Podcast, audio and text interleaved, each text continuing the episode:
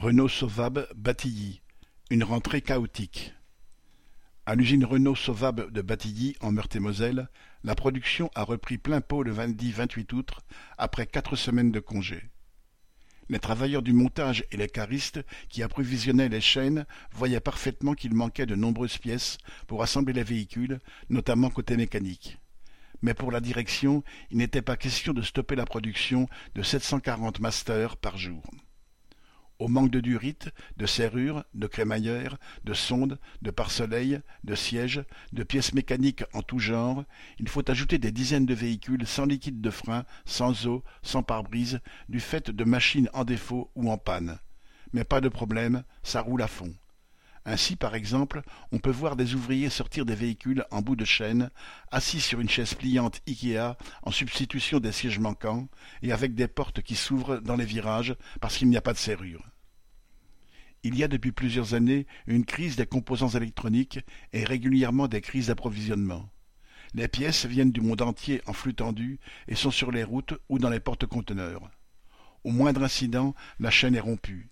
Les manques de pièces sont récurrents au point qu'ils deviennent banals. Mais là, comme certains disent, cela fait trente-cinq ans que je travaille dans cette usine et je n'ai jamais vu ça. Effectivement, à peine la production reprise, en l'espace de deux jours, mille cent masters envahissaient les parcs de l'usine en attente de pièces ou de retouches.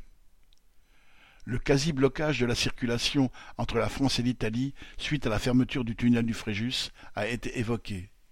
Mais en réalité, la direction, qui disait que tout allait rentrer dans l'ordre rapidement, a largement participé à organiser, si l'on ose dire, cette production chaotique.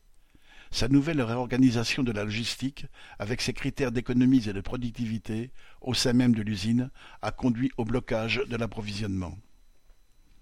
Tout cela n'empêche pas la direction de vouloir sortir la production coûte que coûte et à la cadence maximale, même si tous les parkings de retouche sont pleins, même s'il faut stocker des masters pas finis à trente kilomètres de l'usine sur l'ancien aéroport de Metz-Frescati. À cela s'est ajouté, quelques jours plus tard, un arrêt de production parce que l'usine Renault de Cléon ne peut plus fournir de moteurs suite à l'inondation d'une usine en Slovénie qui ne livre plus les volants moteurs. L'organisation du bazar fait décidément partie du fonctionnement de la production capitaliste. Correspondant.